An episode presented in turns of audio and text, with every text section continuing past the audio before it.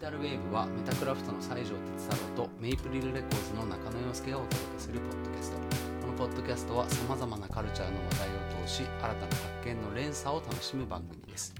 えー本日はボリューム5ということで収録しています、えー今回は久しぶりの2人会ということでですね、えーこれまでのまあ振り返りとか、まあ、始めてみてどんなだったかみたいななんかいろんな話できたらなと思っております、はいすいませんまた遅刻しました。11時スタートの予定が今12時半そうですね。はい。まあ午前中に予定入れるもんじゃないですね。そうですね。なかなか難しくなってきますね。いや最近夜な夜なうん。フォールアウトってゲームやってて。はいはい。どんなゲームなんですか？フォールアウトはあれですよフォートナイトじゃなくて2000ねフォールアウト4っていう2015年のやつで買ってずっと寝かしてて最近やり始めたえらー、ずっとハマって。これはいネットゲームっていうかいやあの MMO プレステ4でなんかさっきウィキペディアで調べてたんですけど、フォールアウトシリーズは、まあ、インタープレイエンターテインメント傘下のブラックアイルスタジオおよびベセスダソフトワークスによって作られた世紀末のロールプレイングゲームである。世紀末のロールプレイングゲームっていう、まあ、パンチラインがやばい。そこだけ具体的ななんかそのゲームの話がそこだけ出てきフォールアウトっていうのは放射性降下物を意味していて、うん。まあ、主に22世紀から23世紀にかけての時期を舞台としておりそのレトロフューチャーな舞台設定は冷戦時のテクノロジーの発展による希望と核による破滅の隠された恐怖が入り混じった1950年代のアメリカに影響を受けている。設なんかね要は雰囲気的には、うん。ウォーキングデッド的な感じ、話としては俺4しかやったことないんですけど、あの過去作でも最新作でもなくて今今やってるやつは、うん。なんか、とまあ、突然核戦争が起きて主人公は、まあ、たまたま核シェルターに入ることができてうんう、ん。で、まあ、地上の浄化までの間うん。コールドスリープしようと、はい。そし家族で入ったんだけど奥さんと、うん。まだ幼い息子とでお目の前で自分がコールドスリープに入る瞬間目の前にあったコールドスリープ装置に入ろうとして入ってたうん。奥さんが殺されてうん。で自分の息子がさらわれちゃうと、うん。でそのまま自分は冷凍凍結されちゃってでその後解凍されて目が覚めた200年後とかになっていて。やば。そんで地上に出たら、うん。ゴキブリは超巨大になってるわ。う、んもうなんかゾンビみたいなのはいるわ。スーパーミュータントって呼ばれる緑色の巨大な怪物がいるわ。あともう人間と全くこう見た分けのつかない人造人間みたいなのがいるわみたいな、うんうんうんうん。でもうあの世の中大敗的な感バじになっていて。りももっとやばいねなんかね。でまあなんか要はいろんなゴミ落ちてるから昔の、まマグカップとか、うん。アルミ缶とか、まあ、そういうのをまあいろいろと拾って集めてですねそれを素材にして街を作ってですね、行くんですけど。えーえそれ一人でやるゲーム？うん一人でやるやつ。今最新作はオンラインとかになってるのかもしれないうんうんけど、まあ、とりあえず昨日の夜俺南の島にいた巨大化したエビみたいなやつ全部ぶち殺して、うん。南の島を占拠したので、うん。まあ、そこにリゾート地を作ろうと思って いいね。世界中世の中から連邦っていう世界観、うん。連邦国連、まあ、ボストン。うん。連邦と呼ばれるそのボストンの街中から拾ってきたゴミを集めて、うん。あのかつて行ったインド洋のリゾート地みたいなものをうん。俺は再現しようと思ってひたすら建築していたら、うん。止まんなくなって、気が付いたらもう夜が明けていたやわけですばいやばい。めっちゃ楽しそうでもそれまああのえ敵もいない南の島で。たまに出てくるんだけど、住民と一緒に。住民はもともといないんだけど、うん。発電機作ってあのも募集ビーコンを立てると人がなんかしないけど集まってくるわけですよ、えでその住民に「お前は農業担当な」とか、うん。お前はお医者さん役ね」とか「お前は、あのここのバーで営業しろ」みたいなちょっと配置をつけてであの大きいコテージみたいなの作ってですね1階はこうバーカンを作って、うん。でそこにやってきた、まあ、一応顔だけチェックして気持ち悪い顔したやつはあの農作業やらせて、うん。そうじゃない 割と美形めのやつはあのスーツ着させてでバーカンに立たせて。え そんなんできるんだ。そうで2階はちょっとリゾート風のホテルっぽく、うん。あのままあ、ベッドを置いてですね、うん。で3階はバルコニーにして、まあ、ちょっともうちょっとレベルが上がったら建てられるようになるここにレストランを建てようかなとかっていうことをやっていたらですねもう朝起きれなくなりましたね。遅刻の理由。遅刻の理由を5分間かけてしゃべる。いやなんかでもそっかゲーあそれ面白そうだな。なんかえでもさあレベル相当上げないとできないこともあるわけじゃん。そう上げるためにはごめんゲームの話興味津々なんだけどたた戦わないといけない。あのね面白いのはうん。戦うことでも経験値もらえるし戦って野生動物倒してでそいつの肉を使って料理したりとかしてもポイント貯まるしあその建築しても経験値上がるし、まあ、うんうん。いろんな経験値の上げ方があるわけですよ。プレ。イヤーそれぞれじゃあもう趣味が全然分かれる。うんうんうんうん。すごいサバイブしていってどんどんレベル上げる人もいればそうそうそう。自分の陣地をめちゃくちゃ大事に育てる人もいると。物語がなかなかやっぱりそのサイドストーリーが面白くうんうんうんてやっていて全然進まなくてまあその物語の中でも、まあ、民間警察みたいな、うん。あのまあ自分たちでその、まあ、自警団みたいなうん。ミニッツメンっていう派閥とか、あとはそのもっと大きい軍事組織としてやっているうん。BOS っていう側だとか、あとは人造人間でもうん。世代によって初期ロットは全然そのただのロボットなんだけど、うん最新ロットについてはもう人間と見分けがつかないし自分たちももうあの普通に自我があってう、ん。でそのす人造人間の開発組織から逃げてきて普通に人間として生活したいみたいな人たちもいてでそいつらを保護してあげないといけないっていう人権的にみたいな団体がいたりとか、まあ、いろんなこう派閥があってどこにも属さないとか、うん。もうまあ、どの派閥に属してもいいし、まあ、いろんなストーリーの進め方があったりえー、まあそう。そうそうそう。街を開獣して、まあ、攻撃して味方につけていくこともできるし、うん。逆にもう全部皆殺しにすることもできるし、みたいな。息子を助けに行くっていう当初の目的を忘れて、うん。まあ、いろんな人とロマンス状態になって ロマンス状態になるとベッドで寝た時に、うんあの経験値が上がる。そうそうそう。やばそあのねれコンパニオンを連れて歩けるわけですよ。いろんなその、まあ特定、まあ、十何人ぐらいいるキャラクターを一緒に同伴できるんだけど、うん。まあ、その相手が女性であれ男性であれ、まあ、主人公は男性もしかしたら性転換とかできるのかな？ちょっとまだそこまで分かんないですけどまあそのロマンス親密度が上がっていくとうん。一緒に冒険して、まあ、あの口説くことができて、へえまあ女性キャラ2人はどっちあの二股していて。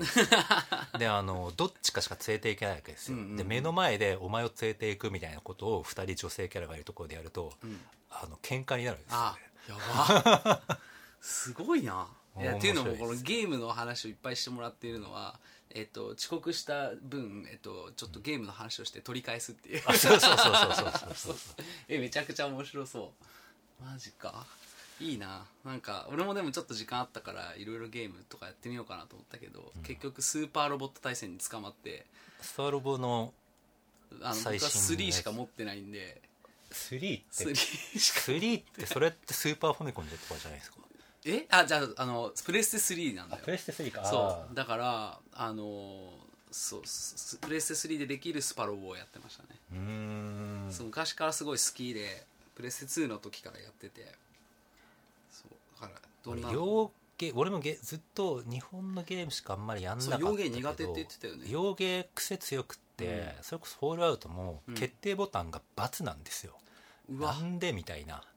プレステの OS のコントロールする時はまるで決定してってうん確かに。突然そのアプリとかゲームになった瞬間×で決定しなくちゃいけないのとか脳みそをマジで狂う。バグるねそうそうそう。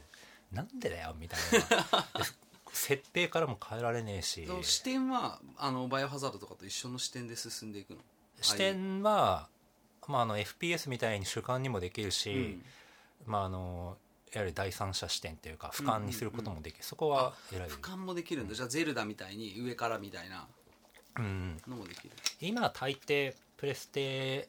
のゲームとかはそうなってるんじゃないですか、そうなんだね。でまあ時代遅れかもしれないけど結構あのスチームとかうん。あのスチーム？ーうん。あれですよ。今時は PC でみんなやりますからね。スチーム？であのゲームの配信プラットフォームあですね。プラットフォームがあるんだ、うん。へえまあまあちょっとコロナ禍っつうのもあってみんなゲームやり始めたっていうのはあると思うけど、うん。まあ、俺もずっとゲームっ子だったけど20代になってからどっちかっていうとアニメばっか見るようになって、うんうんうんうん。時間を。ずっとゲームしてなかったんだけど、うん。やったとしてスマホのゲームをやってたんですよ、うんうんだって課金もめちゃくちゃしまくるしその要はカンコレとかまあスマホじゃないけどブラウザゲー、うんうん。うんあれとかももうあの結構3桁万円ぐらい使ってうんうんうんうんうん。うん課金してただ仕事もそれじなんか実は観光の仕事やって、うんうん。まあ、取り返してトントンぐらいになったんですけど、リアルで、うん、なるほどね。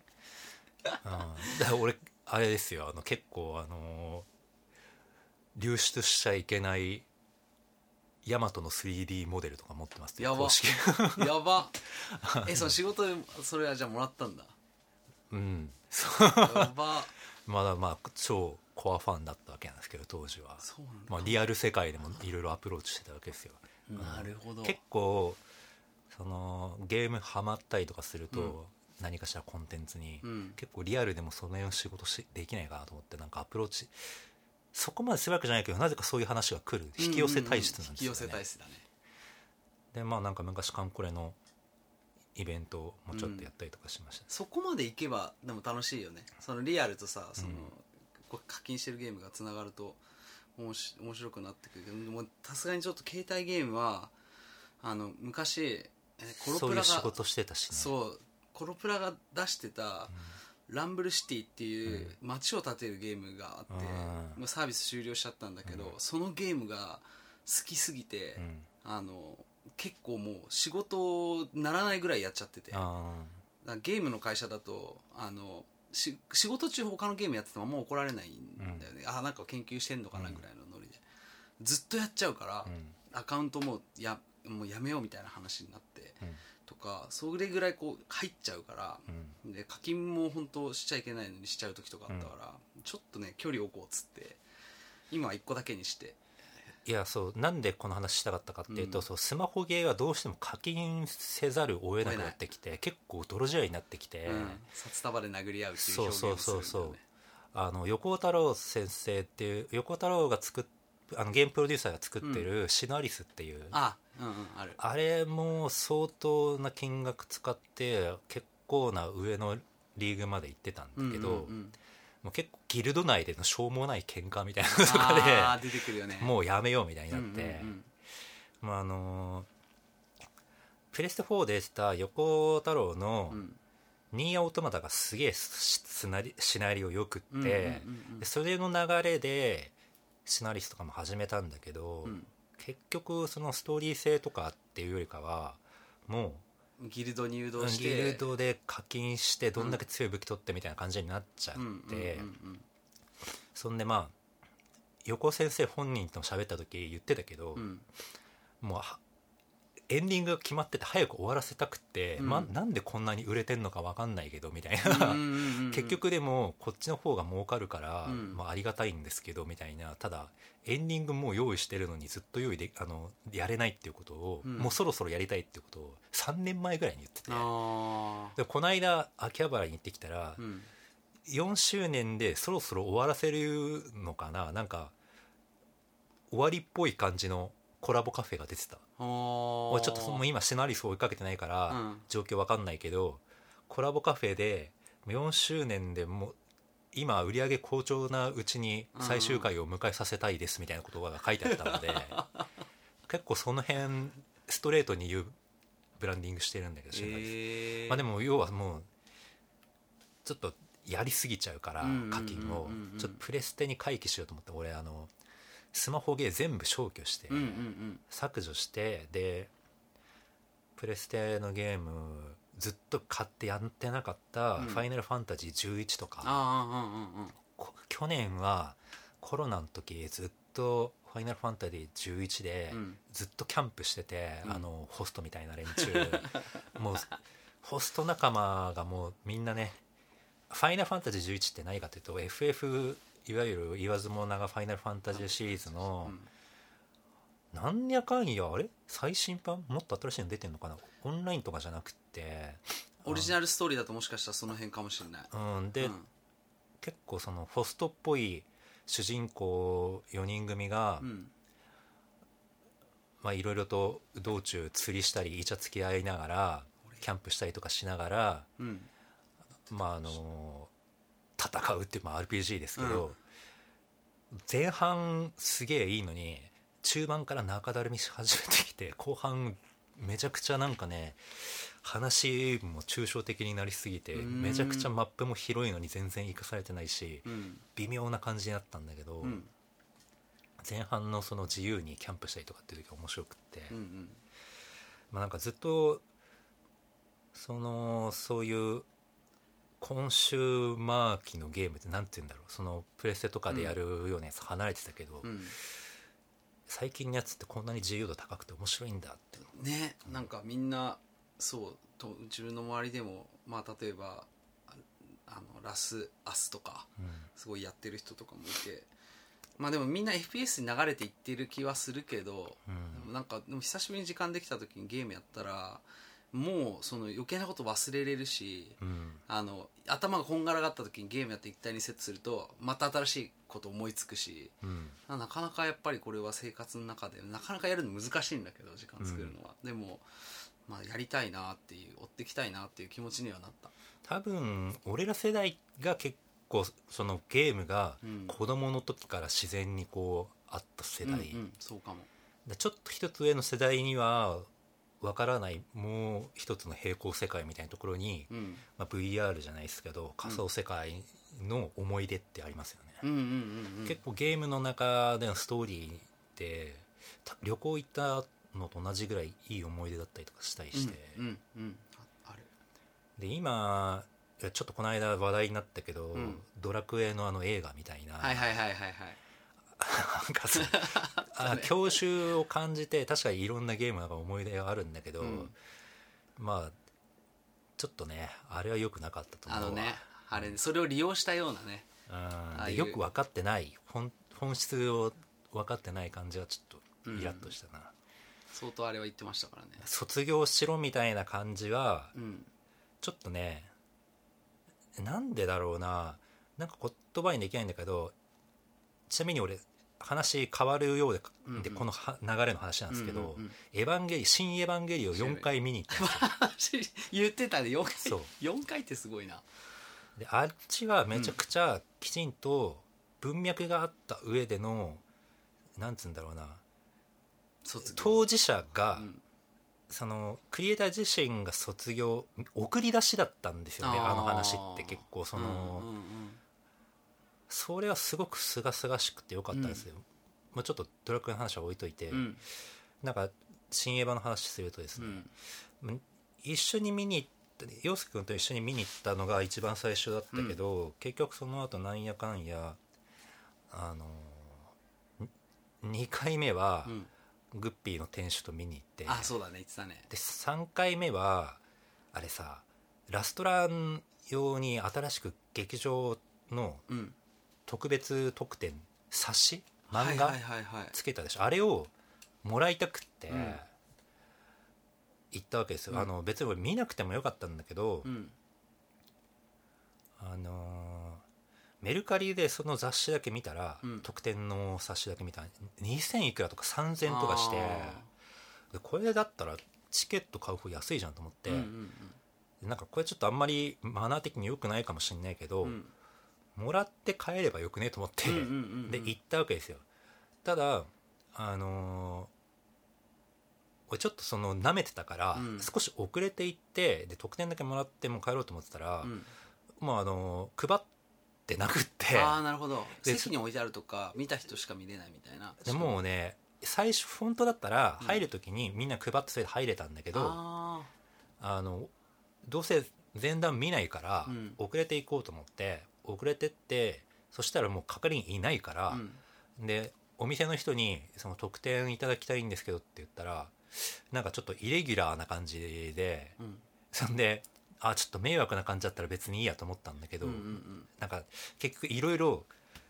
無線で話してくれて、うん。うん一応見た方へのプレゼントだから見てくださいって見たわ見て、ーその後声かけてくれたらお渡しできるんでみたいなこと言われて、ああそうですかと。でもちょっと最後まで入れないかもしれないけどと思って、まあ、見たわけです。よ、うん。そしたら結局最後まで見ちゃって むしろこれ4回目見ないとダメだなと思って、うんうんうんうん。でその後改めて見に来たわけですよ。この間行ってきてたよね。そうそうそうそう、でまあやっぱり、まあ、最初からの話ですけど、うんうん。いろんなまあギミックとか世界観を広げるための地雷みたいなもの、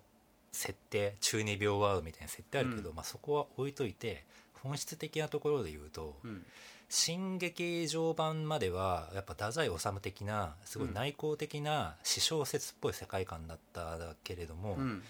今回はなんていうんですかねその過去の人々に対してのうん。鎮魂と今いる人たちの覚悟とうん。未来に向けての希望みたいな話で、まあこれはあの3.11の時に「エヴァンゲリオン9」を公開し損ねた。うん。でそういう事件と向き合わざるを得なかった、まあ、クリエイターとして庵野秀明さんがいて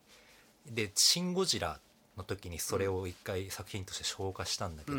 結構その流れで同じようなテーマだったんだなっていう。うん。結構そのか特攻とか、うん。ヤマトとか、まあ、やっぱりその過去の日本人とかの積んできたこう歴史みたいなものも感じたし、あのオマージュも感じたし。シン・ゴジラからもそれはすごい感じた。それすごいうん現代における大和魂なんですよ、その大和作戦っていうのは。う、ん。で結構その過去にいた人たちを送り出していって、まあ、主人公はやっぱりシンジとミサトなんですよね、うんなそのんかそんなその視点もわかる気がする。確か「エヴァンゲリオン」の企画書に、うんそのもう確かねそのシンジとあともう一人そのミサトも主人公のやつようなこと書いてあったんですよ確か。うんそうなんだ。で今回もやっぱ見てる限り、やっうんぱレイとかアスカとかっていうのは要はそのコンパニオン役で、まあ、そのシシンジっていうキャラクターを説明するための、うん。まあ、補完するためのまあコンパニオンでしかないんだけどやっぱり立場が違う上で、その一つの事象をシンジの目線とあの美里さんの目線。うん。要はどっちとも世代は違うんだけど、うん。親がこう引き起こした事象なわけですよ、今っそうですね。てその桂木博士の発見と、あと碇玄道のわがままでうん。生み上げられたうん。混沌の世界みたいなものに終止符を打たなくて親の作り上げてきてしまった過去の、なんかケツを拭かなくちゃいけないっていうのはうん。子供たち世代の話だよねっていうので。で、まあ、10代のシンジの目線とうん。20代である程度立場を持ってしまった美里の目線っていうのは2人の成長端だったんだけど。言われてみたら確かにブレがない他のキャラはいろいろ紆余曲折あっても基本ブレがないんだけど、うん。かあの美里さんとシンジだけはひたすらこうなんかブレたり折れたりあのするし人間的な描写がすごく多いのかなっていう。アスカもレイもマリも別に変わんないんですよ。すごいスタティックなキャラなんだけど、シンジとミサトは常に考えてうん。世の中に対して変化しながら成長していって、うんうんそれの一つの結論が今回の新劇場版だったんですけど、うんうんうん。まあそのそういう意味でその美里は未来に託して特攻するっていう、ん。これまでのその大和魂みたいなものを表現してたし、うん。うんあのシンジ君もなんて言うんだろう大人になれたっていうか、このずっとまあリアルタイムで言ったら25年？15年間ですよ。25年共依存関係にあったあのレイとアスカにそれぞれ送り出してですよ、うん。送り出しだったんですよね。玉送りの儀式です、全体的に儀式、うん。まあ、あのいわゆるその玉送りの儀式ゼゼーレの儀式みたいなものが、うん。映画のあの構造そのそれそのものがゼーレの儀式だったというか、まあその結構おそらく作品に血を通わせるうん。とかってやっぱりクリエイターとして考えることだと思うんですけど、だからその首なしエヴァンゲリオンが夜な夜な徘徊するみたいな感じで自分のクリエイターのその意図とは別のところでその頭のない別のうん。エヴァンゲリオンがこういろいろ大量発生してこう動き回ってるみたいなうん不気味な状況の中でいろんな葛藤の中でもう全てのエヴァンゲリオンを送り出そうとしたんだなっていう感じが、クリエイター側のなんていうんですかね、まあ、勝手な共感ですけどっていうのがあって、まあ、すげえものを見せられてんなっていうのを、うん。まあ、4回目にしてもまだあったと。そうだね。言ってるもんねそうね。うん。なんかだからそのうん言葉の意味を解明するとかうん。あのいう視点からはもうだから4回目とかになってくるとは離れていくいくよね。きっとだから。そう言葉の意味とかっていうのはもう遊びでしかなくって、うん。一番最初の得点がその中二病の言葉をバーって並べたやつじゃないですか、うんあれなんかもうわざとだしファンサービスなんですよある種の、うんうんでそれはまあ分かっていることだしエヴァンゲリオンの楽しみ方の一つなんで全然そこを根掘り葉掘りするのはいいことだと思うんですけど、うんうん。なんかその自分が自分の人生の中でこう何かものを作るっていうような立場の仕事をし始めてから、そのいろいろとあの作品とかの系譜とかを見始めていくと、まあ、結構そのクリエイターとしての成長というか、うん。その何様だって話かもしれないけど、まあ、その共感できるところとしてはやっぱり年齢が上がるにつれて立場も変わるし、うん。作品も自分の手を離れたところで成長していくし、その後輩を育てなきゃいけないとか未来に託さなきゃいけないとか、あと自分がこれまで管理してきたものから勇気を持って送り出さなくちゃいけないとか自分が作ってしまった体制っていうものにけじめをつけなきゃいけないとか、結構作品の中でもけじめをつけるとか、うんうん。なんかそういう話がめちゃくちゃいっぱいそうだね。こうセリフが出てきて結構その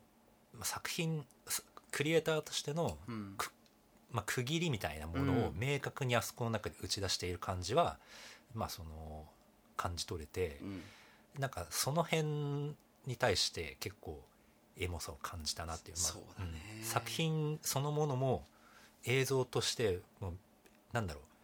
今までの話を知らなくっても、うん。あの作品単体だけでビジュアルショックとして見に行くのもすごいありだと思あうし。りあり。すごいもんね。まあ多分これが公開このポッドキャストが公開されてる時にはもううん。もしかしたら地方とかでやってるのかもしれないけど、うんうんうんうん。まあでもサブスクにそのうちすぐ落ちてくるだろうし、うんうん。まあ、サブスクというかデジタルに、うん。まあ、デジタルででも見る価値はあるんうん。じゃないでしょうかね、まあ、スクリーンとは違った経験かもしれないけど。そうだねいやなんかそうあのー何言おうとしたんだっけな。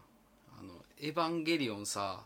の回あったじゃん。うんうんうん。でその回をあのまた編集でこう聞き直してこう出す時とかもそうだったけどまあもう何回話してもやっぱり面白くてでここに来てそう10月にあの庵野秀明展がうん。やると、でなんだかんだ言って初めてなんだって。その今までの作品全部を網羅した確かにエヴァ展とかはあったけど庵野秀明展っていうのは初めてらしくて、うんうんうんうん。今までやってこなかったんだっていうのももちろんあってこれをやれるって心づもりになったのはやっぱり「エヴァンゲリオン」が一通りこう終わったっていうところでの区切りなのかなとか、なんかそう大和作戦の特攻シーンとかはもうめちゃくちゃトップを狙え、うん。の時からの演出をずっと繰り返していてとか、うん。まあ、意図的にというか、まあ、やっぱり系譜として見ていくと面白いなっていう、うん。多分その会社がさいろいろ安野さんもさもともとガイナックスから今のカラーってとこに移っていく時のこう、チーム内でいろんなことがあったりとか会社っていう組織の中でいろんなことが起きたりとかの経験して今の感じになっていってるっていう話とかも後追いでいろいろテキストで読めるじゃん。それ知った上でまたそのエヴァ見るとそのなんか組織とかにおける責任とか仕事の在り方とか、うん。大人の抱える事情みたいなものの解像度も上がって見えてきて、そこがねやっぱりこうやどんどんこう深掘りして見ていくことの楽しさみたいなのを改めてちょっと体感できたかなって。それもなんか最近俺フィッシュマンズの映画を見に行ったんだけど、うん。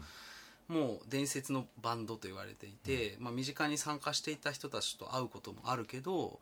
みんなフィッシュマンズの話になるとやっぱどうしてもなんかこう構えちゃうというかあんま自由には言えないみたいな雰囲気がずっとある中もう亡くなって二十何年も経ってて。ちなみに俺フィッシュマンズ知らなくてうん。説明してくれませんか、そう。フィッシュマンズっていうバンドはですねあの僕の大学生ぐらいの時に僕は知ったんですけど実は僕は大学生になる頃にはもう亡くなってたんですよ、ボーカルの方が。でえっともともとウルフルズとかスピッツとかと同期でポリドールかなんかに入っていてあの 活躍したバンドなんだけど他のバンドに比べてやっぱ売れなかったみたいな。うん。なんだけど僕が大学入った時にはもう亡くなってたしその後、まあ、伝説的作品をまあ 3, 3つ4つ残してあのそのまま世を去ってしまった、で なんか俺は単純にバンドのメンバーがこれめちゃくちゃいいよって言われて「オーマウンテン」っていううん。ライブををこう編集したライブ版のうん。しカセットテープをねもらったんですよ。うんうんでそれをやっぱ大学生のモラトリアム真っ只中の時にずっとこう聞いたりしてて、うん。ですごいハマっていって歌い方もちょっとずつ変わっていったりするんだけどじゃあこのすごい音楽を作った佐藤真二ってどんな人なんだろうと思って、うんえっとははハマりにはまっても深掘りのしようがなかったの。うんうん。でねそのでやっぱりこう音楽業界入ってからもやっぱりすごく遠い存在というかうん。人たちで、でまあ何なんて説明したらいいかな。なんかね聞いたことない音楽だったんですよ、うん。あの当時やっぱバンドブームから出てきたバンドたちをいっぱい聞いてで当時活躍したナンバーガールとか、うんそれこそ5471とかそういうバンドがまあバンバン出てきてた時期で、椎名林檎とか。うん。で なんかちなみに俺54もずっと知らなかったんですよ。そうだよね。めちゃくちゃ仲いいけどね。そうそうそう。そう。今聞くと54とかはそのねやっぱすごいなとは思うけど逆に時代を超えてなんかこう歌とか歌詞とかの世界ではないからあれは。でも当時もすごい好きで、まあ、オルタナなこう確かにあの時期ってバンド業界のカンブリア爆発感はあったんですそうあれねバンドバブルの後期って呼ばれていて、やっぱりすごいお本当に売れるから、うん。ヒットすると。多分椎名林檎とかでも宇多田ヒカルとかもそうだけどやっぱ業界自体にすごいこう活気あとお金をめちゃくちゃ使えるムード。ガンダムでいうとダブルゼータ的な時期だったわけですね。ああそうかモビルスーツバンバンバンバン出るんだけど、うん。結構あの不思議ななんかなかったことにされがちな時代というか、うんうんうんうんうんうん。すごいたくさんのバンドがねデビューしてた。ただその後どんどんバンあの バンド部分落ち着いたりとかバブルっていうのが落ち着いていった時に、まあはいはい。淘汰されていくんだけどそうなんかそういう時期が、えっと、その50たちが出てきた時はまた一個フィッシュマンズよりもう一個はい。後の流れで、それこそナンバーガールとかスーパーカーとかクルーリとか、本来であれば売れ線としてこう取り上げられることのない音楽にしっかり予算がつぎ込まれたりしっかりこうクリエイティブが入ってかっこよく見せられる時代っていうのがあって、うん。当時のミュージッククリップとか今見返すとどんだけ金かけてんねんみたいな羨ましい、うん。やっぱ、りミュージッククリップ作るとかってあるけど、うん。そのもうもはやこれ名誉仕事みたいな感じになっていてその儲けるためにやる感じではない。なんかその生活する上でフリーランスの動画の制作する人とかだったら全然そのうまくやりくりできるような気はするんだけど結構そこでいろいろ金かけて金かけてというかクリエイティブをに力を注ごうとした時に、なかなかそこに時間よほどの愛着とかそのファン、あのーアーティスト一緒にやる、えー、とミュージシャンに対してのうん。リスペクトとか、そのファンとしての気持ちがない限り、うんうん。結構ねあの仕事としてやるのはなかなか大変な予算感費用対効果果的なものもね考えちゃうとやれないっていう人も多いね。LDH とか、うん。まあ、その規模になってくるとまた、うん。あのーちょっと別の仕事って感じになってきて、そっちに行くと、まあ、予算感も違うんだけど、普通になんていうのちゃんと売れてる感じのミュージシャンとかでも、まあ、そまあまあそのなかなか世知辛いうん。予算感かなミュージッククリップは。ただ昔はもうあのーすごかったっすよね。すごいね。空撮してるミュージッククリップとか見たりとかすると、うん。なドローンでもあるまいし、うん。なんでやねんみたいないやびっくりしたのが、まあ、そういう話があったのはなんとなくこうやっぱ上の世代の人たちのメモリーで聞かされることはあったけど、映画「フィッシュマンズ」見た時に、やっぱ最初のアルバムのレコーディング、まあ、大学生の子たちがデビューしますって言って最初のアルバムのレコーディングがいきなりメルボルンとか。でみんなでこう大学卒業したてなのかまだ在学中なのか分かんないけどみんなでこうオーストラリアまで行ってこううん。あちゃあちゃやってるシーンとか見れてこんなともうちょ金銭感覚もいろんなものもちょっと最初からずれるよなみたいな。うん。感覚。いやこんなのありえないよねみたいな。うん。そうでもうちらがデビューした時は、まあ、最初結構ちゃんとレコーディングさせてもらったりとか前のバンドの時に。ね割とまだちょっとだけ名残があった。うんうんうんでそこからだんだんこう本当にちっちゃくなっていくのをまあ目の当たりしてたから、あれだけどあの本当にすごすごく豊かというかみんながこう無防備にこう未来に向かってうん。こう突き進んでいるような印象を持ってた。でなんかやっぱ1998年あ違うにそうだね98年9年あたりからうん。分かりやすくやっぱりこう、うん、何か事件があった？その98年99年って。デジタルとかメディアの移行？そう90年代のアーティスト。バブルかそう90年代前半が本当に要はその音楽に関して言うとめちゃくちゃバブル状態だったって今思うと思う、うでやっぱり2000年代からそのん冷静になっちゃったのか。どこかねなんかねまあでも0年代と呼ばれるさあの、ん。アーティストが出てきたりとかカオティックになっていく、0年代はうん結構インターネット表現のうん、その今に至るところの本当黎明期にあたる。うん。その点そう0年代の前90年代のネットはもっと2ちゃんっていうかカオスっぽかった。あのなんつうんだろうな。もっとアンダーグラウンドだったけど、はいはいはいはい。0年代に入ってちょっとポップカルチャーと融合し始めて、うんうん。音楽だけじゃなくて結構それこそそうだね。うん。そうそうそうあれ？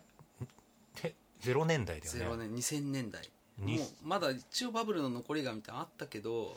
うん、今までと同じやり方では、そのすごい爆発的にヒットみたいなのが生み出せなくなってきたのが、その2000年代だと思って。るそれが多分じ俺が高校生とか？うんうん。か高校生大学生ぐらいの時が2000年代初頭。うん。そのぐらいから、ね、確かにそうだね。うーん。まだ90年代を引きずってるから業界自体はそのノリで行こうとするんだけど、あのでそこに乗っかって例えば54とかそのうん。ナンバーガールとかでやっぱ出てくるわけですよ、うんうんうんうん。であの一時的にやっぱうわーってなった時代があって、うん。そう。そういううねりからじゃあ今どうだろうと思ってみるともうなんて言ってかそういうもうそういう業界がアーティストに与えられるそういう右往感、なんか非現実的ななんかこう成り上がりみたいないムードをもう与えられなくなってるなっていう。天然代？いわゆる2010年ぐらいからもう完全に変わった感じで。する。する、うん。たなんかそう10年だ2010年ぐらいにめちゃくちゃいろんなことが起きたなっていうのはあって。えーっとね東京大学で初めてウェブ学会っていうのがあったりとかして、うんそれで民主主義2.0とか、うん。いろんなことが言われていたしちょうどその時に、まあ、最近俺よく言っているうんとまあ向こうのワイヤード本誌の編集長やったクリス・アンダーソンが唱えたメーカーズムーブメントっていうのがあって、まあ、あのインターネット上にいろんなソースコードがオープンソースでこうばらまかれるようになって、でそれを実現するためのマシンうん。うんマイコンアルディーノとかラズベリーパイみたいな、まあ、そういうオープンソースハードウェアっていうものが流行ってきて、IoT、えーと IoT イ Internet of Things だっけ、うん。えっ、と、まあ何でも電子機器みたいなものを誰でも開発できて誰でも起業できるよみたいなのが Makers Movement だったんだけど、うんまあ、それとかも2010年ぐらい入ってきて、うん。でインタラクティブアートをやっていた人たちもその表現の中にそういうデジタルを取りうんなんつうんだろうなより取り入れていったりとかして、うんうんテクノロジーがコンテンツになっていたりいたりとか、うんうんで一方であとはそのちょっと多分これ0年代ぐらいかな。カオスラウンジとかもさ0年代後中盤とか考ウンジとから名前だけ聞いたことあるな。あのなんて言うんだろうな。結構そのインターネットとちょっとこの辺俺詳しくないからあれだけど、それこそ渋ハウスとかそのなんつうんだろうなちょっことの間あれか炎上してたところかカオスラウンジって。ネット系の、うんこあこの辺詳しくないから、うん。一緒くたりすると叩かれるかもしれないけど なんかすあのネット系の表現なんつうんだろうな。うねうねしたものみたいなものもその同時に走っていたりとうんあかっ、たと思う。で音楽もなんつうんだ俺は渋谷系秋葉原みたいな感じで勝手に呼んでるけど、うん。秋葉っぽいオタクコンテンツが、うんそのポップな感じになってきた。そのうんうん結構急先鋒としては 2.5D とかがうんうんその辺取りまとめてたけどまあそのあとそう確かマルチネのトマドくんとかが出てきたのもそれぐらいだったそから、のぐらい豆腐ビーツとか。うん。そうと豆腐ビーツとかコネちゃんうんうん。うーんそうだね。ちなみに昔池尻の超しょうもないしょうもないっていうか、まあ、知る人ぞ知る最高園っていう中華料理屋で、うん。うんトマドに DJ やってもらって、えー。すげえやばい伝説となったパーティーがあるんですそれは2010何年ぐらい？それ2015、6年かな。メタクラフトの、いいね。あのーできて23年目ぐらいの。えじゃあトマドくんが豆腐ビーツとこうバッとわわーっと出てきた時ちょうどそんぐらいじゃない？ただ豆腐ビーツについては喋りたくないってなってた時期。そんな時期があったんだ。そうそうそうえーいやなんかその渋ハウスの子たちとよく会ってたのが201213年の頃だったから、うん。そうそうそう一番中でもそのカルチャーの、うん、自分たちで作れるよみたいな。うんで自分たちでやれやっていけるかもしれないとかやりたいとか社会のルール分かりやすいルールから外れたところからでも没効することはできるはずだみたいなマインドはすごい感じてた時期かな。うんでその時に俺がもう30代に突入しようとしていたからいろいろ問題はそのそこの子たちに完全におおこう体を体ごと入っていけなかったっていうのはあったんだけどだから世の中が99年を境に少しずつこうよよ悪くなったんじゃないかみたいな話をしたわけじゃなくてなんか変わっていったのをそのフィッシュマンズの映画見てめちゃくちゃ感じたっていう話で。そうそうそう。でさあ佐藤真二さんがじゃあ今も生きてたらどんな歌作ったんだろうっていうこととかも考えるのも楽しくなるとか、うん。あの前だったらやっぱりもうどうしても切なくなっちゃうんでね。なんか悲しくなっちゃうというか、うん、そういう音楽でもあったからなんだけどでもいなんかその映画見た時にあのまさに送り出しじゃないけど囚われてたそのフィッシュマンズに囚われてた自分からちょっとねこう解放された気持ちにはなったっていうか、うん。それエヴァンゲリオンともきもしくも一緒かもしれない。ある種そう。今はだからそういうコンテンツをでも若い子たちが「エヴァンゲリオン」ちゃんと見たりするしフィッシュマンズ知ってる若い子たちもめちゃくちゃ多くて実は海外でめちゃくちゃ評価されてるの。でも海外のベストアルバムみたいななんかあのやつにそのうん。権威のあるランキングがあるんだけど、そこにフィッシュマンズのあライブ版が入ってたりとか、でもすごいもうあの海外での人気っていうのは実は本当にかなり盛り上がってる。まあそれは純粋にもう音楽性だけで評価されてる。そうだってボーカルがもういないんですよ、うんでもやっぱ今聴いても聞いたことない音楽なんですよ、うん。何回聴いてもやっぱこれは聞いたことないなみたいな、うん。他にない。それでいて例えば54みたいにこうわ最初からそれを狙って、うん。こうあのインディーですとか、うん。オルタナティブですっていうノリではないんですよ、うん。本当にヒットを狙いにいってるんですよ。うん。それでいてこう古くならない音楽ってすごいなと思っていて、そのもちろん自分の音楽がたくさんの人に聞かれるものにはならないだろうと分かっていながらも音楽の力をすごく信じて聴く人の気持ちをすごく信じて作ってるっていうか、うん進化するはずだと。うん。その思いがなんかねこうアルバムに全部入ってるのを改めて感じて、うん。そうあのだから今も聴けるしかっこいいなって思えるんだなとか。だからそういう答え合わせみたいなものとか、まあ、生き残って生きてる自分たちが答え合わせできる機会がこの時期結構重なったなっていう印象。それがあと、うんうんうんうん。フィッシュマンズで。やっぱなんか物を作る人間のこう心に刺さるものっていうのはうん。色あせないし、そうだね。時代によって見え方変わるよねっていうのはある、うん。うん。そうそんなね日々をねちょっと過ごしてまましたと。でも哲太郎君と会ってこういろんな話するようになってから、やっぱ映画もアニメアニメが全然逆に見てなかったから特に最初の頃とかさ、あの全然わかんないんだよねみたいな感じのところからちょこちょこ見るようになってったりとか、うん。まあもちろんミーハーなものも見てみたりするけど「エウレカセブン」勧められてみたのは、もうすごい良くて、うん。あのあアニメってめっちゃいいんだなっていうのを、まあ、改めて。この話したっけ？日本の映画の国産映画の国際、あのトップ10興行収入トップ10で、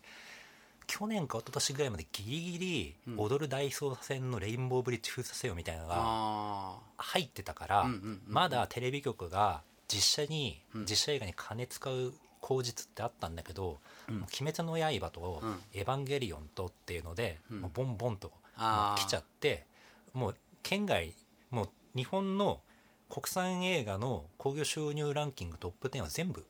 アニメみたいな感じになっちゃった時に、うん。もうやっぱり今後アニメ側にやっぱりそういうコンテンツの制作予算っていうのは回りやすくなるよねっていうのはもう明確だし、まあ、それにもう当然宮崎駿さんからのもうずっとそのなんて言うんだろうな日本のお家芸的な、うん。もう作品さまあクリエイティブの一つのジャンルになってるから、うん。まあ変にこう韓国映画とか韓流みたいなああいうハリウッドライクなすごい超バキバキクリエイティブの、うん。なんつうんだろうな綺麗なものっていうよりかはもっと日本の雰囲気を残せるアニメーションとかっていうのは、うん。なんつうんだろうなこの間さいいと思う。グッピーにね行ったら、ん。あれ日曜日だったかな、あのトラちゃんが店長で、あ店に立ってた時があって、その時にパリから来た女の子がねあの日本に今住んでると、うん。その子と話す機会があって、うん。すごい可愛可愛らしい子だったんだけど、うん。あのもうパリ嫌だって言ってう、ん。で日本にいたいって、うん。帰る気はないって生きてて。うん。えなんでって言ってそのなんで日本来たのみたいな話まあベタな話だけどしたらとにかくアニメ日本のアニメと日本の音楽が本当に好きだと。うん。であのフランスとかパリの声優さんとか本当ド下手とか言ってまずもうそれで日本語覚えたって言ってて。で時代背景とか、うん。このところなんでこういう描写がされてるんだみたいなのを、えっと、解説してくれるような YouTube 動画とかもあるんだって、うん。フランスには、うん。でそういうの見ながら日本へのこう憧れをこう膨らましてた部分があったみたい俺ね実は6年前にフランスのそういう日本のカルチャー紹介する番組みたいに出たことがあって、三軒茶屋紹介したりとかしたんだけど。えー、まあすげえ。面白い。やっぱりね思う日本人に生まれてすごいうん。幸運なことだなって気づくべきは、うん。日本のアニメと漫画と音楽っていうものをうん。ネイティブの言語でうん。あの享受できるっていうのはすげえ幸せなことだと思う、それねなんかだから言言ってたよ。うん。だからその子がすごく言ってた。面白いんだよ本当に言って。て俺これねすげえ面白いなと思うのはエロ漫画のあのーフリーでうん。エロ漫画が読めるうん。サイト海外のなんつうんだろうな、まあ、ブートレグのサイトみたいなのとかうんうんでそのもうすぐ日本で出た漫画が翻訳されてうん英語フランス語中国語みたいに。でうんうん。上がってくるんだけど一番最後のページにうん。なんか日本語の解説とかついてるわけよ。へえ日本語の解説っていうのは日本語がのについての解説ってこと？そのそうそうそうそう。なんつうの行くってどうかいう意味 意味なのかとかなるほアヘ顔って何なのかとうんうんか、うんうんうんうん。その英語で解説されたりとかしていてこれ面白いなと思って。なるほど。面白いのはアヘ顔カルチャーみたいなのが今普通にうん。日本の別にそういう普通の女の子とかでも、うん。自撮り上げる系の女の子とかでも、うん。海外の結構有名なちゃんとしたアーティストとかでも、うん。するじゃん。その映像の中にギミックとしてアヘ顔っぽいのを入れたりとかもともと出自としてはうん。日本のエロ漫画だってことをみんな多分分かってない。だかああらそのまんま使ってると思うんだけど結構そのねそういうところからもしかしたら派生してうんるんだと思うよ、アイデア取ってきたりとか、まあ、そういうの普通に楽しんでんのかもね。おそらく日本人のレイヤーとかで、うん。その、まあ、日本人だけじゃないかもしれない。レコスプレイヤーとかのうんうん。発信力の中でそのアヘ顔を再現するとかっていうのでうんうんうんうん。すごいよね今。うんうん。それが結構その寄り目口だらんと開けてうん。ベロ出して寄り目するみたいなのがアヘ顔なんだけどうんうんうん。まあこれを結構ダンスの中とか TikTok のうんうん TikTok ね TikTok とかって十数秒の限られた映像の中でどんだけインパクト出すのかっていうので、結構工夫の中で一瞬ワンフレームだけそれ入れるとかっていうのとかが結構ね多く見受けられますよあね。多分アニ日本のアニメーションの海外のとか見てももちろんすごいのもいっぱいあるけど、こう小回りのうん。細かさとかうん。やっぱちょっとこだわりまあ早尾さんみたいな人がいるからかもしれないけど、あのなんつったらいいかな。変態性みたいなところはね、うん。ちょっと異常だなって思うぐらいやっちゃってるなみたいなのはあるかも、うん。その要は直接的に性的な変態性とは違うところでもその描写とかの細かさとか、うん、そういうとそころにこ頑張るみたいな変態性をやっぱりねうん。感じるしそこがいいところだよね日本人って思う、うんうん、それこそだからさ、もちろん海外からいろいろ影響を受けて取り入れてこうやっていくっていうのもありなんだけどじゃあ韓国の話で言うと韓国とかってもう人口が少ないじゃないですか。うんでだからこそもう自分たちの文化を海外に輸出しないと自分たちが生き残れないっていうところで、もう今よりも10年前ぐらいからずっともう輸出し続けているわけですよ。でもその頃じゃあ日本何してたかっていうと内需で回ってるところで独自のカルチャーを作ってきたからうん。今から大急ぎでその海外に抵対抗できるら音楽グループをとか、あまあ、今から始めてやっと10年後に何かしか起きるんじゃないかなぐらいの感じだからでもそれが韓国ほどのエネルギーでじゃあできるかって言われると日本は日本で回ってる部分もあるしっていう。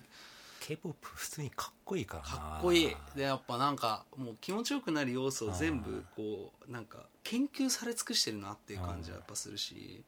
それにじゃあ今からメロディーの要素とかは取り入れても絶対いいと思うんだけど五感も似てるんですよ、うん。K p o 韓国の言葉って日本と。だから取り入れやすいんだよね。うん。だからあの全然やっていいと思うけど独自のそのあのしこしここうなんつうの作り上げてきたこの感じっていうのはもうちょっと自分たちが認識しながら生活したら楽しくなるかもなっていうのはそのパリのこと話してて思った。地下アイドルの、うんまあ、これも10年ぐらい前にアイドル戦国時代と言われてももクロがこう台頭してきた時期からの流れでやっぱりいまだに独自の地下アイドルブームっていうのは残っていてでそれの最近仕事したんですけど全然無名なアイドルの子たちの、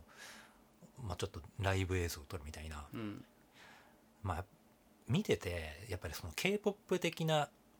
そのパキッとしたクオリティとかではなくって、もっと土着的なコミュニティ産業なんだよねあれってね。もうそのなんか応援したいとか、共感したいっていうところでゆ日本人にこれ全然違うところでもだんだん日本人カルチャー論みたいになっちゃってきちゃったけど、アイドルとかとも別のところで感じるのはなんか多少ブサイブサイクって言ったら言葉はあれだけど なんつうんだろうな。もう完璧なうん。女神、ディーバみたいなものよりも、うん、とここだったら自分も真似できるんじゃないか自分が手が届くんじゃないかみたいな、その存在。うん。うん結構その、まあ、例えばさそのなんか俺もそのメディア制作メディア表現みたいなことやってる中で、いつも感じるのはなんか頭でっかちな理系の男の子たちが、うん。自分がかっこいいって肯定される一つのツールとして、うん。ああいうデジタルアートとかテクノロジーアートみたいなものっていうのはやっぱり取り入れやすくって、うんうんうん。その中でヒーローになれるやつってうんすげえ本当にファッションとかうん。その見た目も垢抜けてて、うん。なんかストリートカルチャーとかじゃなくってダサい方がいいわけですよあの猪子とか落合とかみたいな感じで、うんうんうんダサい方があの共感であと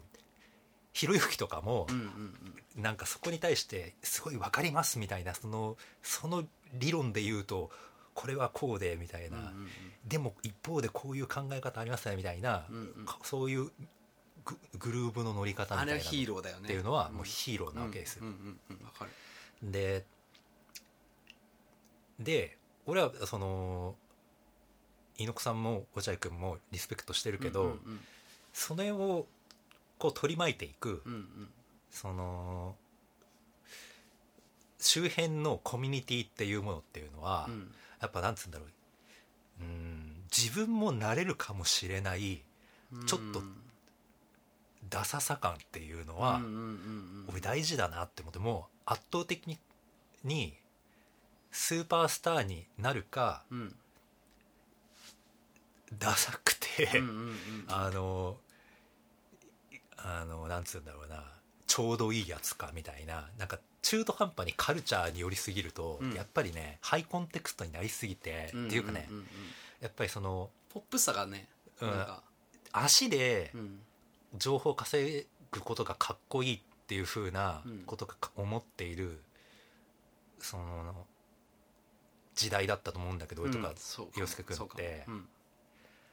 結構もうなんかそれが排他的なコミュニティに見えすぎてしまっていて、うんうんうん今のかっこいいと共感できるものっていうものがなんて言うんだろうな。二極化していて k p o p 的なものか日本のアイドル的なものかみたいな、中間のもっと本当のカルチャーリアルカルチャーみたいなところに対してあんまり目が向いてる人が少ないような感じがするなってうんいう。う、ん。なんか結構どっちも虚構なんだけど、インターネットによる功罪化な感がなんかこうみんな知った気になれるインターネットで情報を探すだけで。表面的な情報で結構みんな満足できる。いろいろ話とっちらかっちゃうんだけど、うん。この間メディアアンビション東京っていう、うん。まあ、あのイベントに自分も行きました作家として、うん。その話もしたかったな。ああありがとうございます。その参加させてもらってた時にまあその裏側で六本木ヒルズですよね。ああそうそう、うん。あちょこれの説明先にした方がいいか、六本木ヒルズで、まあすまあ、これも10年ぐらい前からやっているメディアアートとかデジタルアートとかの、まあ、国内外の、まあ、それなりの作家を集めたうん。六本木ヒルズの展望台やっているイベントっていうのがメディアミッション東京っていうのがあってそれに今年初めて自分も、まあ、作家としてささ、えー参加させてもらったんですけど、ですごいいい機会ですごい面白かったし。まあ、あの周りもそうそうたる顔ぶれでそれこそ、まあ、あの実は落合陽一とかって最近有名になったけど、うんうんうん。ずっと学生時代とかうんうん。ずっと一緒につるんでた仲間で,で、いろいろとほ バンドの方向性の違いみたいなところで結構しばらく会ってなかったんだけど、今回あのメディアアンプション東京はずっと落合君出店してるから、うん。久しぶりに会ってうん。よみたいな感じだったりとか、あと昔俺にやってるメタクラフトって会社でテクニカルディレクターやってたやつがうん。綿井ってやつが、うん。あのおみこし光るおみこあし作ったりとか。そうなんだ。あれそうなんだね。まああの、まあ、同窓会感がうん。俺の出してたブースの横は脇田さんっていう慶応の先生だっうんうん。たりあとよその横もあの人が湧き出てくるやつ？北千住デザインとどこだったかな、もううん。慶応の人でそこの3つの並びは俺も含めて慶応派閥だったりとか、へー。あとなんかそう俺の出身校のうん。人たちも出してたりとか、うん。もう完全にこう身内感がすごいあったはあったんですけど、うん。でも高校でうん。そのこうだ大学とか、まあ、高校のつらい知り合いとかここで開校するってのもいいね。うんでエモかったなっていう、んあの思い出と同時に、うん。ずっとこの10年間そこのプレイヤー入れ替わらなかったっていうのがあって俺ちょっとそこ良くないと思ってたんですよ。要はなんかねその10年前に、うん。そのメーカーズムーブメントっていうのが起きたっうんていう流れとその理系の人たちがギークの人たちがちょっと表現に手を出せるみたいなその、プログラミングができることで表現に対してちょっとアドバンテージを持てるみたいな時間があってでそれでこうちょっとなんつうんだろうな。あの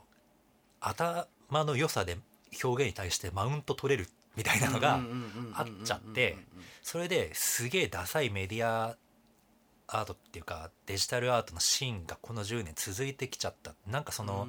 評論家もいなくって評論家みたいな人もいるんだけどそれも結局ギーク系のずっとジャーナリストとかがクソダセえなりでお前になんか評価されても嬉しくねえよみたいなうん。おっさんがそのこれはこういう表現でみたいな説明するとかそういうのしかなくってであと系統としても全然説明されてこなかったというかそのジャンル分けされてこなかったもういろんなこうなんつうんだろうな地味猛量が一緒くたにされちゃってきた、うん。その広告みたいな連中も、うん。このギークの連中も、まあ、トラディショナルなメディアアートの連中も、まあ、近代、まあ、コンテンポラリー表現の中にうん。テクノロジーを加えてるみたいな、うん。ちょっとデジタルアートとメディアアートの違うもっとオルタナティブな人たちとかも全部一緒くたにされてきちゃったみたいな、であんまり誰も評価できないし結構その知識マウンティングみたいなところでダサい取り巻きが集まってきたみたいな、でスノップになってきて、もう六本木ヒルズっていうのも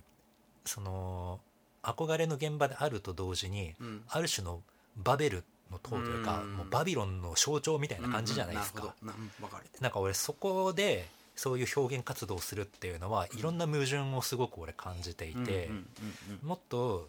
その表現とかアートっていう以上そういう知識マウントとかじゃなくって、もっとその自由に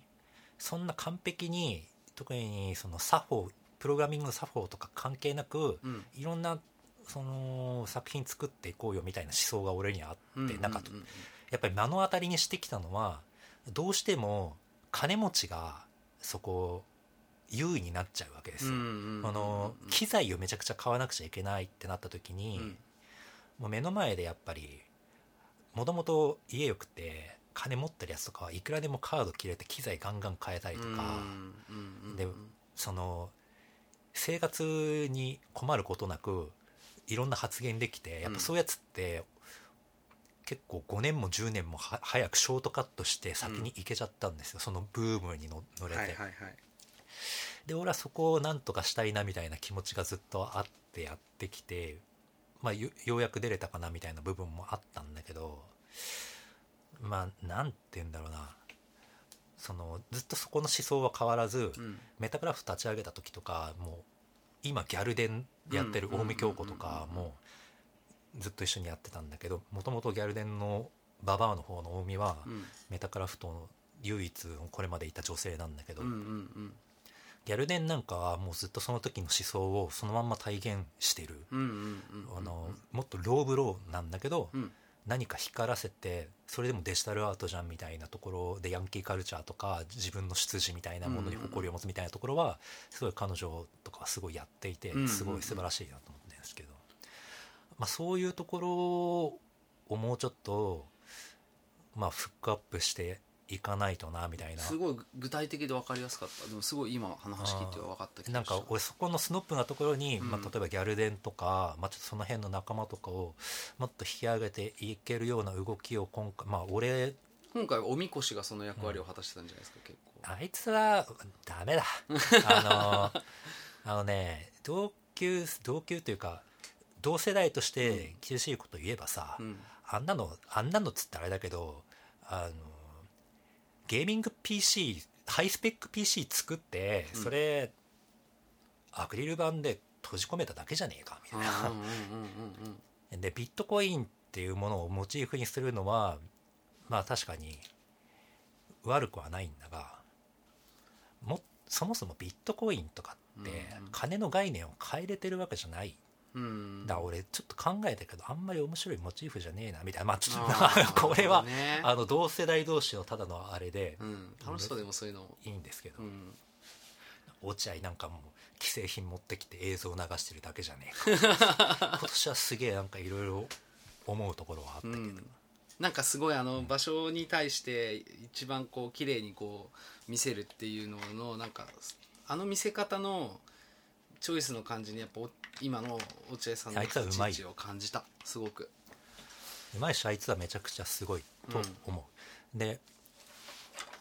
ただこの今回を通じてやっぱりメディアアートっていうもの何なのかって考えたんだけど、俺自分はメディアアーティストっていうかテクノロジストじゃないから今のこの10年間でメディアアーティストイコールテクノロジストみたいなイメージがついちゃってる。ついてる。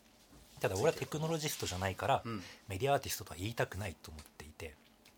でメディア作家ってなんか中途半端な表現で言ってメディアクリエイターって言っちゃうと高城剛になっちゃうから、あのーそれでずっと考えたんだけどあのメディア今その一緒にイベラっていうのをうん。洋介君ともやってるけど、時代の状況の断片的な情報をうん。その主観でテキストとか映像とかで残すってことは旧来メディアでできるただ状況そのものを保存する記録するうん。再現するっていうのは、その究極論で言ったらタイムマシンになってくるわけです。よ、うんうんうん。ただタイムマシンってこれは実現できない。うんうん超未来にできるかもしれないけど今できない、うん。そうなった時にその状況の解像度を下げて、うん。でも状況を再現するうん。装置としては、メディアアートっていうものは機能する。と思ったわけですよ。ああなるほど。つまりうんうんうん。この例えば俺が作った「ソーシャルディスタンサー」っていう作品はコロナのウイルスとワクチンに人々が踊らされているっていう状況再現っていうものをうん。解像度は低いけれども、ロービットだけどもあそこに行くことによってその時の状況が再現される。うん。でそういう状況再現装置として機能するメディアっていうのはうん。メディアアートなんだなっていうのはあの時すごい思ったことで。でそういう意味で例えばその江原さんたちがやっていたそのシナスタジアとかは、江原さん水口さんがやってたシナスタジアは共感覚のやつね。俺は時間なくて人気だったからできなかったけど、54の71の川口さんとビンゴさん連れて行ってやっうんうん。て、そしやってもらって、うんうん。そしたら、まあ、川口さん曰くあの魂が抜ける臨死体験のうん。あの臨死体験っていうか幽体離脱の再現装置だったってことを言っていて、それはすごい面白かったななんかちょうど対談がこの間アーカイブ上がってて、そんな話この間そのメディアミッション東京の流れでそういう機会をいただいてうん。トークの現場があったからちょっとそう自分のやっているメディア作家的な動きとしてうん。おそらく日本で同じよう規模は違うけど同じようなことやっていてもすごいことをやっているうん先輩って5471しかいないと思って、うんうんうんうん。なぜならばバンドっていうメディアをメディアという枠組みでバンドをやってうん。その後バイスジャパンっていうメディアをやって、でこれからもメディアって枠組みで別の動きをしようとしているのが川口さんとビンゴさん。うんうん5471っていうバンドのベースでリーダーのが川口さんで、うん。ボーカルがビンゴさん。僕の青春のバンドでもあります。そうそう。俺は実はずっと正体を知らずにうんうん。10年ぐらい川口さんとただの飲み仲間だった、飲み友達みこの間初めておお会いして喋れた時は、まあ、普通に僕ガチファンなんで、あのちょっと緊張もしたけど普通に話してくれてしかもめちゃくちゃ話面白いし、いやいいなと思ってでそのそうそうそう、で川口さん結局その日は、うん。ビンゴさんちょっと家族のちょっと休養ができてしまって、うんうんうんうん。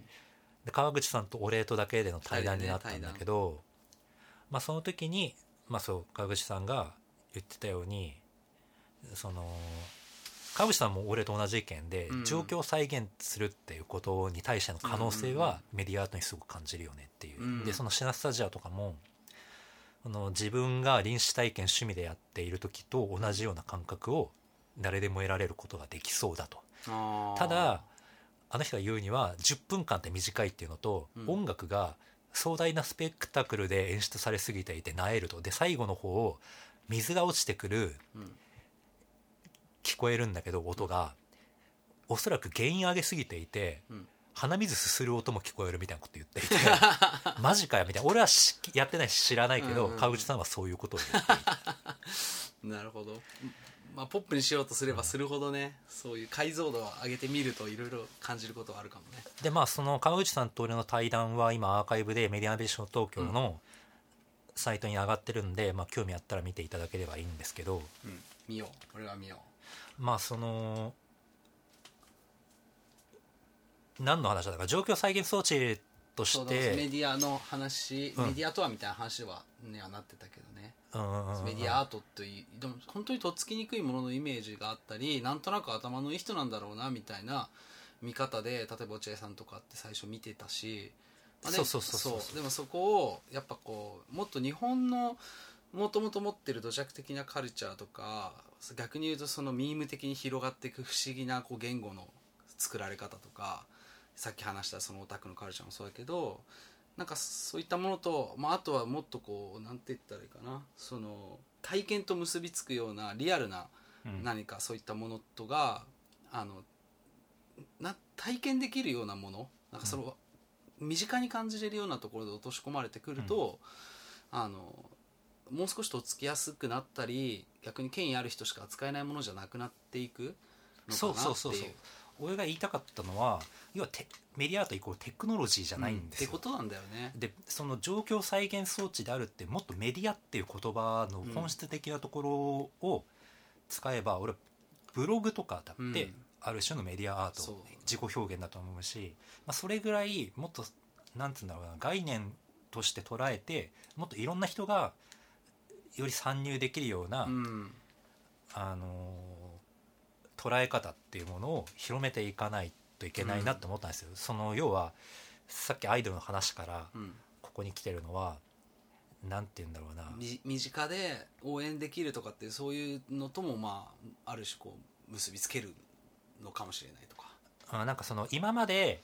ちょっと頭でっかちな子たちの共感装置として、うん。そのテクノロジーアートとかメディアアートみたいなものがあった。なんか、うん。そのダサいけどそのプログラミングとかできればちょっと一筋の光が見えるみたいな。でそれはそれでいい救いだと思うんだけど、それだけじゃねえだろっていう、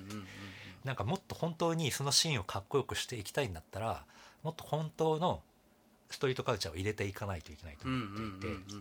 インターネットの情報だけとかそのとりあえずプログラミングで何か作ればそんでちょっと黒い服着てればうん。あの幼児 幼児着てりゃいいんだろみたいな、うんうん。うんそういう取り巻きのちょっとねあの感覚をガチンとしていってやんないといけないなっていうのをすごく感じた。ちょっと話が飛躍してきてしまったんだ面白い。けどあのだそうだ。これなんか先に出そうかな。なんか次の回の前に一回出してその後に次の回並べてもいいかもしれない。あの水木さんの回、うん、だからえっと俺ちょっとねあの14時に行かなきゃいけないのであうん。そう。だね。だから一旦ここで切切りつつえっともう一回えっとそうだな。振り返りみたいなのして、うんもちろんもちろん。それで2回ぐらい回作ってでもいいかな。そうですね。遅刻して失礼しました。いやいや 本当ですよ。ホールアウトがね面白すぎる。あの、まあまあ海外でうん。ホールアウトに時間を取られすぎたっていう訴えを起こしてる人がいるぐらいなんですよ 海外もあの重要な問題になってるんでゲーム依存が。そうそうそうそうそう。そう分かった。でもあの話してよかったな。やっぱ2人会も実はすごい好評で、あの2人の会実はすごい好きなんだよねっていう友達の意見とかもあったりしたからたまに差し込んでいきたいと思っております。どうぞどうぞ。はい。